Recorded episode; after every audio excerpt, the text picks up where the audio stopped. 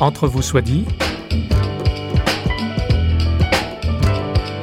Entre vous soit dit, une émission culturelle au sens large, large d'horizons nouveaux. Avec vous, François Sergi, pour une demi-heure en compagnie d'un ou d'une invitée. Bonjour, ils sont des milliers à frapper aux portes de l'Europe, ayant fui la guerre, la persécution ou la misère. Les migrants ne cessent de faire régulièrement l'actualité. Nous n'avons pas du tout la prétention de donner la solution à un problème complexe. Dans cet entrevue soit dit, nous donnons la parole à trois invités. Francis Valla, président de l'association SOS Méditerranée, Jean-Didier Bauer, helvète, autrefois capitaine au long cours, et le père Najib, réfugié au Kurdistan irakien. Grâce à son bateau de 70 mètres de long, l'Aquarius, avec à bord clinique et salle d'hospitalisation, SOS Méditerranée vient en aide aux migrants naufragés de la Grande Bleue. Cette aide ne crée-t-elle pas un appel d'air préjudiciable à la gestion des flux migratoires en Europe? Avant que nos intervenants répondent, de manière contradictoire d'ailleurs, à cette question délicate, nous laissons le soin à Francis Valla de se présenter en quelques mots. Nous l'avions interrogé à la mi-novembre 2016 dans une brasserie parisienne d'où les bruits de fond. Alors toute ma vie est effectivement orientée vers le maritime. Oui, enfin capitaine de vaisseau, je suis capitaine de vaisseau de la réserve citoyenne. Euh, je ne pourrais pas, par exemple, commander une frégate ou un porte-avions. Non, ce qui fait de moi un homme de mer, l'expression que je préfère, c'est euh, d'une part euh, la passion que j'ai toujours eue pour la mer dont je ne sais pas d'où elle vient, puisque originellement je suis limousin. Mais depuis que je suis tout petit, j'ai toujours adoré la mer, la regarder, calme, euh, en tempête, euh, naviguer dessus, plonger, nager. Donc je suis un amoureux de la mer. Et d'ailleurs, c'est cet amour de la mer qui a fait que quand j'étais très jeune, à 20 ans passés, j'ai décidé de me lancer évidemment dans le monde du travail, mais dans un domaine qui touche à la mer.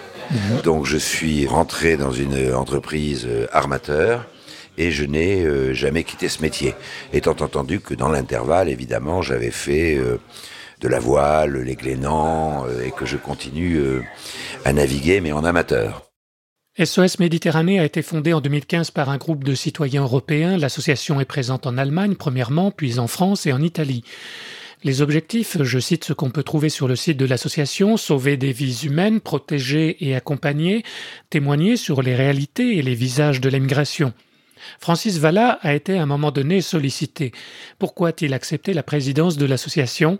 Quelles sont ses motivations? En fait, j'étais intéressé par ce projet. Après avoir été euh, près de 30 ans armateur, euh, j'ai été président de l'Institut français à la mer, j'ai créé le cluster maritime français, puis le réseau des clusters européens, et j'ai toujours, ça m'a toujours amené à, être très au courant de ce qui se passait euh, dans le monde maritime.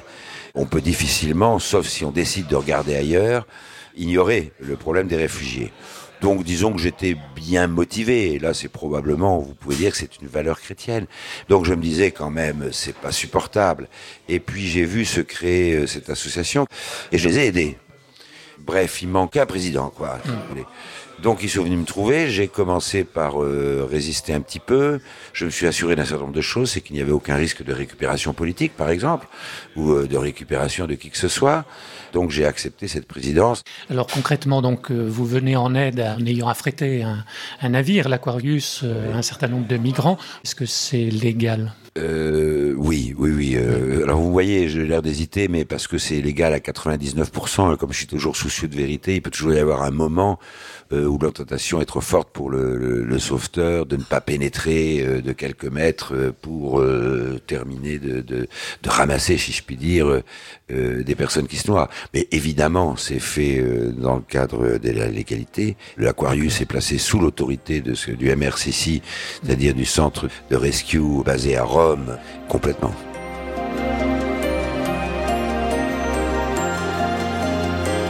Une des critiques qui est formulée parfois, c'est ça crée un appel d'air. Bon, alors d'abord euh, les chiffres et puis ensuite vous n'allez pas être déçu de ma réaction sur l'appel d'air. On en est à 4300 morts. 2016. Depuis, depuis le début 2016. Nous en avons sauvé 8247 très exactement, encore 280 ce week-end, dont 5400 directement, les autres euh, ayant été transbordés, d'autres navires qui les avaient euh, repêchés, si je puis dire, avant nous. Donc ça, ce sont les vrais chiffres auxquels il faut ajouter quand même que depuis le début de la crise des migrants, il y a 35 000 cadavres au fond de la Méditerranée. Alors, il n'empêche qu'il faut que ce soit la vie qui triomphe. Maintenant, sur la théorie de l'appel d'air, je vais vous dire, je sais bien que vous avez évidemment vous-même la réponse, mais je m'étonne même qu'on ose encore me poser cette question. C'est quelque chose d'extraordinaire, pour deux raisons. Premièrement, si on s'intéresse un tout petit peu au sujet, mais c'est de loin pour moi la raison la moins importante, quand on a arrêté l'opération qui s'appelait Mare Nostrum, justement parce qu'elle était destinée euh, à sauver des réfugiés, et que c'était son but essentiel. La raison évoquée, qui déjà était extraordinairement choquante d'ailleurs, était qu'il ne fallait pas créer d'appel d'air. On a arrêté euh, il y a trois ans euh, Mare Nostrum, et cela pas une seconde fait cesser le flux. Mais vous savez, c'est blanc ou noir. Pour qu'il n'y ait pas d'appel d'air, il n'y a qu'une seule solution, c'est de le regarder couler. Donc, on est des hommes, ou on est des bêtes. Mais là, on parle de quelque chose de complètement différent. C'est un cri pour dire c'est notre devoir d'homme. D'abord, en tant que gens de mer, hein, puisque le sauvetage est un devoir pour les hommes de mer, et ensuite en tant qu'hommes et femmes, tout simplement. Sinon, on perd son âme. On perd son âme et on vide de leur sens toutes les valeurs auxquelles nous croyons.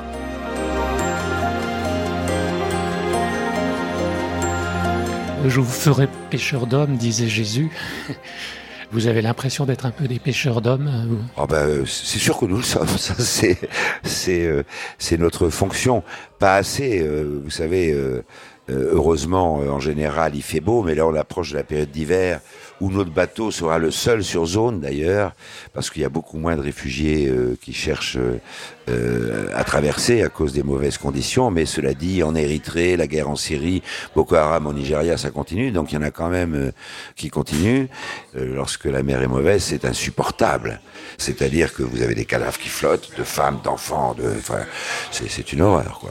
Face à des situations comme ça inacceptables, on se dit que fait Dieu Ce genre de questions, est-ce que ça, ça, vous vient à l'esprit pas du tout? Comme je vous le disais, je, comme je vous le disais, je suis pas très qualifié. Évidemment qu'on se pose la question qu'au minimum elle traverse l'esprit, mais c'est une question euh, vieille comme le monde. Hein. Ce qui a fait le, le, succès de la peste de Camus, c'est cette question. Je suis pas, je suis pas sûr que j'ai beaucoup de ou l'homme révolté. Vous n'êtes pas révolté vous-même. Euh, non, je, je vais y revenir d'ailleurs parce qu'on n'a pas assez parlé de la vie. C'est certainement que je manque de profondeur, mais la réponse me paraît tellement simple. Nous sommes intéressés par la liberté. Comment dirais-je Parce que, oui, liberté chérie, bien sûr. Et comme vous savez, homme libre, toujours tu chériras la mer. Bon. Et euh, cette liberté, alors on peut dire que c'est un cadeau empoisonné, mais en tout cas, le Créateur, euh, s'il est bien là, a fait que nous sommes libres. Et nous revendiquons d'être libre. Quelque part, on est co-créateur. Et ça nous rend responsables. Et ça nous rend responsables. Mais j'allais dire, quelque part, on est co-créateur si nous sommes libres aussi. Et cette liberté nous, nous rend responsables, y compris de nos décisions et de leurs conséquences. Et puis, deuxièmement, il y a une phrase que dit souvent un mouvement qui s'appelle, euh, c'est, euh, et je crois que c'est profondément vrai, s'il existe, Dieu n'est pas silencieux. C'est probablement bien souvent nous qui sommes sourds. Hmm. Mais euh, Bien sûr que cette idée me traverse l'esprit, mais ce type de réponse me paraît être une réponse de bon sens, ou alors, euh, au sens philosophique du terme, nécessaire. Mhm. C'est-à-dire nécessaire au sens philosophique, c'est qui ne peut pas ne pas être. Voilà.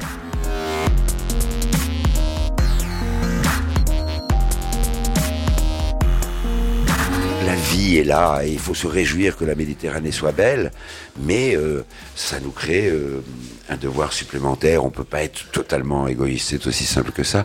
Et puis euh, sur le plan politique, je voudrais quand même dire un mot. Nous ne faisons pas du tout de politique, bien sûr. La mission de, sans se poser de questions, de SOS Méditerranée, c'est de sauver des gens. Même entre nous, on ne parle jamais de politique. On serait probablement d'ailleurs pas d'accord entre nous. Et puis après, il y a quelle est la solution? On sait tous qu'elle est extraordinairement longue, complexe, ça passe pas d'accords bilatéraux, qu'il faut tarir les sources de migration dans les pays, enfin tout ça va demander euh, des années. Donc tout ce qu'on dit, c'est raison de plus pour ne pas attendre pour y travailler. Or, c'est que si on le fait pas, ça va continuer, ça va s'accroître, et on va léguer un problème de plus à nos enfants, qui est tous ces gens qu'on a méprisés vis-à-vis de qui on sera comporté avec cruauté, eux ou leurs descendants se vengeront. Donc on a plutôt intérêt à contrôler tout ça de toute façon.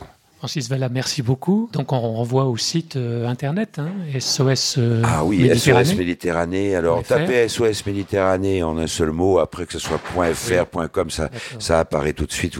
Et ce dont nous avons besoin avant tout, c'est des bonnes volontés, bien sûr, mais nous avons besoin d'argent. Je le dis brutalement, on sait faire, ça coûte cher, ce qu'il nous faut, c'est de l'argent. Ne vous retenez pas, mais c'est l'argent qu'il nous faut. Et donc de la foi aussi pour croire que les gens vont répondre à, oui, votre appel. Oui, oui, absolument. Merci. Sleeping child on my shoulder, those around us curse the sea. Anxious mother turning fearful.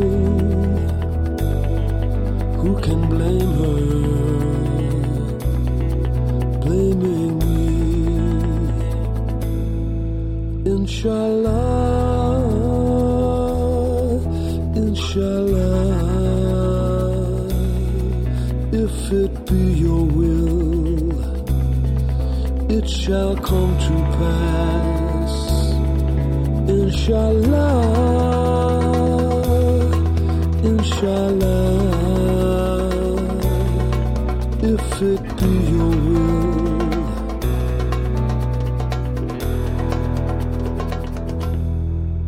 As the wind blows,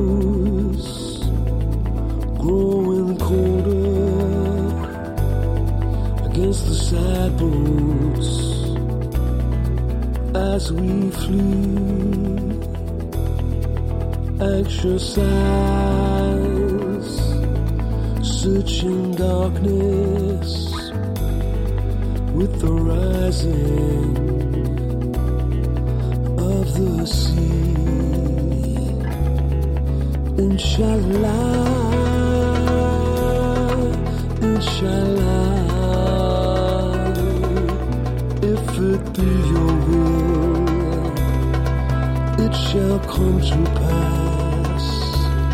Vous êtes à l'écoute d'Entre vous soit dit, une émission large d'horizons nouveaux. Ces horizons, en l'occurrence, sont ceux de la Méditerranée, où chaque année plusieurs milliers de migrants font naufrage et meurent au fond de la mer. Nous donnons maintenant la parole à Jean-Didier Bauer, ex-capitaine au long cours et écrivain genevois toujours en activité malgré son grand âge. Il nous dit ce que sont pour lui les valeurs humaines de la mer que Francis Valla a précédemment évoquées. Eh bien, je crois que peut-être la principale valeur est l'obligation de secourir gratuitement les personnes en danger. Un navire a l'obligation de répondre aux appels de détresse et à se porter au secours de son équipage ou de ses passagers. Qui est-ce qui a décidé de ce règlement? Ce n'est pas un règlement, ce sont des notions qui remontent au droit romain. Il n'y a qu'une seule exception, c'est si le navire est lui-même incapable de porter au secours parce qu'il est en panne ou parce que le temps ne lui permet plus. Donc oui, c'est quand même bien justement la base fondamentale et celle d'une solidarité constante face à la mer et à ses dangers. Et je pense que cette base, comme dans d'autres domaines d'ailleurs, est forcément le résultat d'une vision chrétienne, ou peut-être, je dirais peut-être plutôt biblique, que chrétienne. Des touristes sur des plages de Lampedusa et sur ces mêmes plages des migrants qui échouent. Notre second invité nous rappelle le visage menaçant de la mer. La Bible elle-même s'en fait l'écho. Jean-Didier Bauer. Bien sûr que les plages ont un aspect idyllique en été quand le temps est beau. Mais la mer a toujours eu un côté à la fois symbolique et réel d'un espace inhospitalier dans lequel l'homme se trouve aux prises avec des éléments extrêmement puissants et indomptables. Alors moi, disons, pensé peut-être aux psaumes qui parlent de ceux qui voyagent en mer comme étant leur métier. Pris par la tempête, ils sont projetés vers le ciel, et sont, sont dans l'abîme et tout, et toute leur science est réduite à néant. Aussi, ils crient vers l'Éternel, qui les conduit à bon port on voit que le psalmiste, lui, a dû vivre ces choses et voir un équipage totalement anéanti devant la puissance de l'océan. Mais cette puissance, elle n'a pas changé depuis. ceux qui voyageaient sur la mer dans des navires et qui faisaient des affaires sur les grandes eaux, ceux-là virent les œuvres de Dieu et ses merveilles dans les bas-fonds. Dieu parla et fit lever un vent de tempête qui souleva les flots. Il montait vers les cieux, il descendait dans les abîmes, leur âme se fondait dans le malheur. Saisis de vertige, ils chancelaient comme un homme ivre, et toute leur sagesse était engloutie. Dans leur détresse, ils crièrent à Dieu, et Dieu les fit sortir de leurs angoisses. Il arrêta, calma la tempête, et les flots se turent. Ceux qui voyageaient sur la mer se réjouirent que les flots s'étaient apaisés, et Dieu les conduisit au port désiré. Qu'ils célèbrent Dieu pour sa bienveillance et pour ses merveilles en faveur des humains. Le psalmiste, il s'agit d'un extrait du psaume 107, met en scène des marins effrayés par la tempête. Dans les évangiles, nous voyons Jésus apaiser un fort coup de vent sur la petite mer intérieure de Tibériade. Cela réglerait-il pour autant le problème, comme on dit, des migrants? Jean-Didier Bauer a sa petite idée là-dessus et je dois dire qu'elle pourrait bien ne pas plaire à tout le monde. Je crois que la première chose à dire quand même, c'est que tout ce problème des migrants est une marque d'un monde qui est dirigé par maman. Maman, donc l'argent. Pour... Maman et l'argent, exactement. Et les migrants dépensent des sommes très considérables pour traverser dans des conditions épouvantables. Qu'est-ce qu'ils espèrent? C'est vivre dans des conditions économiques meilleures. Alors on peut déjà se demander, au fond, ce qui se serait passé s'ils avaient consacré cet argent à améliorer leur situation personnelle chez eux. D'autre part, les pays africains notamment ont besoin d'une aide. Mais cette aide, si elle, ça n'est que distribuer de l'argent, on en revient de nouveau à maman. Et ce dont ces gens ont besoin avant tout, c'est d'une présence. Combien de guerres, combien de scandales, combien d'empires de papier. Ainsi l'homme devint un animal qu'à son âme contre du papier. Combien de guerres, combien de scandales, combien d'empires de papier. Ainsi l'homme devint un animal, qu'à son âme contre du papier. Nous avons vaincu nos frères, nous avons pillé leurs terres, nous nous sommes déployés abattu des millions d'arbres, sans remords ni palabres, des forêts entières de papier. Pour l'Empire, nous travaillons, nous nous avilissons pour quelques bouts de pain. Et pour lui, nous croisons le fer, comme nos parents naguère, comme nos enfants demain.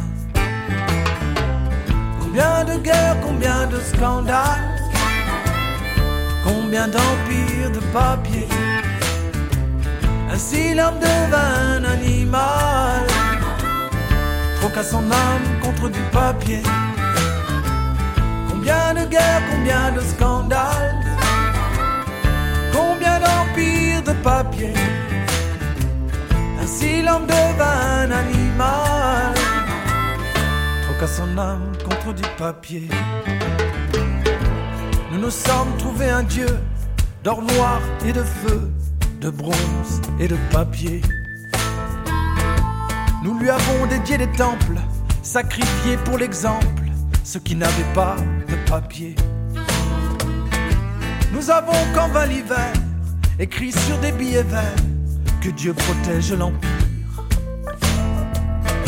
Jusqu'aux épines des roses, donner un prix à chaque chose, même à l'air que l'on respire.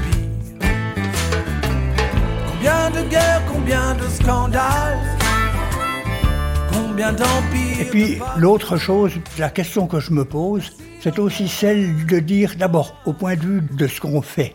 Je ne sais pas si ce qu'on fait en envoyant des, patrouilleurs pour sauver des gens, c'est une bonne solution. Parce qu'en en fait, on se fait les complices des passeurs. Oui, mais on est bien obligé de sauver des, personnes qui sont en danger de, mort. On est, on est obligé de les sauver, c'est bien entendu. Mais est-ce qu'on doit avoir des bateaux qui, effectivement, quand même, patrouillent et s'attendent au danger et sont là? vous, vous, dites que les passeurs comptent là-dessus, en fait. Ben exactement. Pour, euh... pour eux, ils peuvent alors aussi surcharger les embarcations, sachant pertinemment qu'elles vont couler après peu de temps. Donc puis, vous pensez que ça fait un appel d'air? Certainement. Surtout qu'on amène ces gens, finalement, en Europe, alors qu'on devrait les reconduire chez eux. Bon, ça n'est de nouveau, ça ne sont pas des choses faciles politiquement.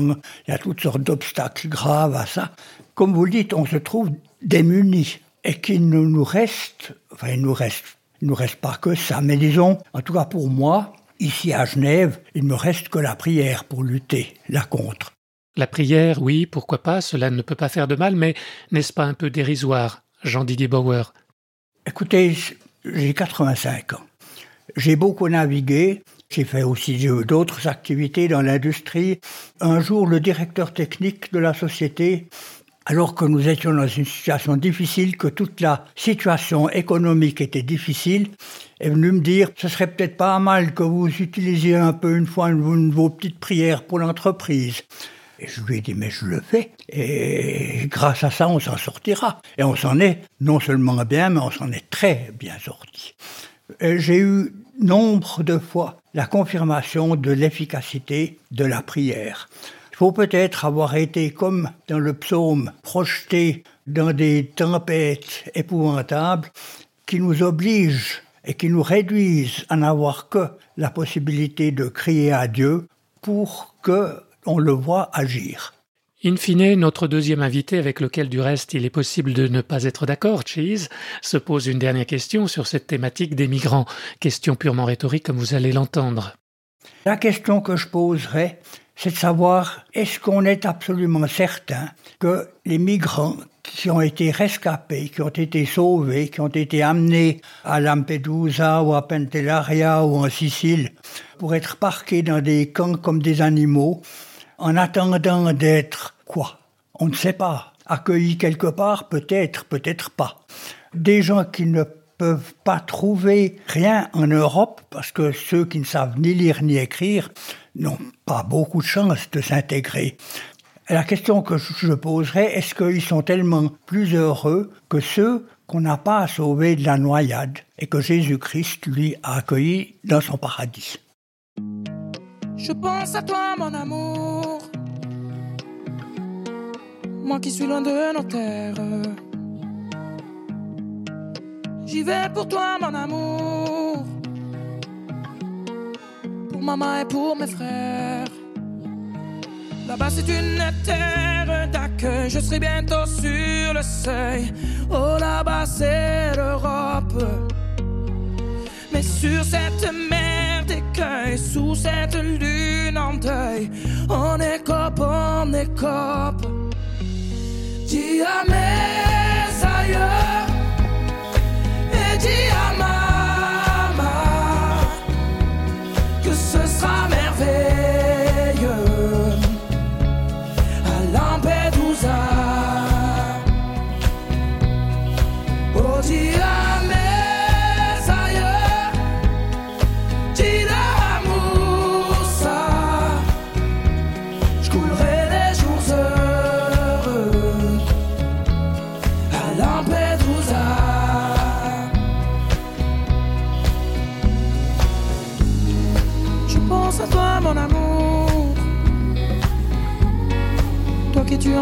faire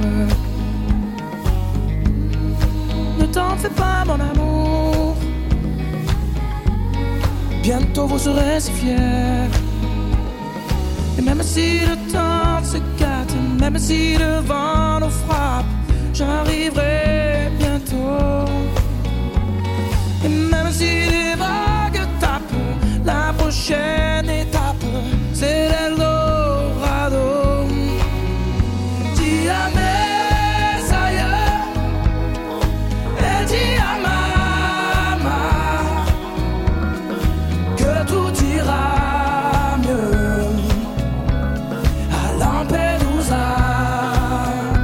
D'entre vous soit dit, une émission produite par Radio Réveil, Nos deux premiers intervenants, Francis Valla et Jean-Didier Bauer, tous deux gens de mer, ont donné leur avis quant au sauvetage de migrants se risquant régulièrement et à leur péril dans des embarcations surchargées. Leur venir en aide, comment ne pas le faire? Cela crée-il un appel d'air et parmi eux se glisse-t-il des terroristes? C'est possible, le passé récent l'a démontré. En conclusion, nous aurons, je l'espère, une écoute apaisée quand on entendra les propos qui vont suivre. Ils sont ceux d'un homme qui lui-même a fui Daesh, comme beaucoup de chrétiens du Moyen-Orient. Le père Najib est interrogé par Emmanuel Zili. Accueillir un migrant, c'est tout à fait biblique et tout à fait humain et chrétien. Et c'est important aujourd'hui d'accueillir le différent et ceux qui n'ont pas d'abri, ceux qui sont dans les difficultés. C'est humain et c'est chrétien et c'est quelque chose d'indispensable qu'on doit le faire. Mais faire cela sans prudence, c'est une faute et une grande faute quelquefois. Parce qu'on a le droit d'accueillir, mais on n'a pas le droit d'accueillir n'importe qui qui risque justement d'abîmer les autres. Donc, est-ce qu'on va faire la sélection? Bien sûr que non. Mais la vigilance. Accueillir tous, mais avoir l'œil ouvert, autant que le cœur ouvert.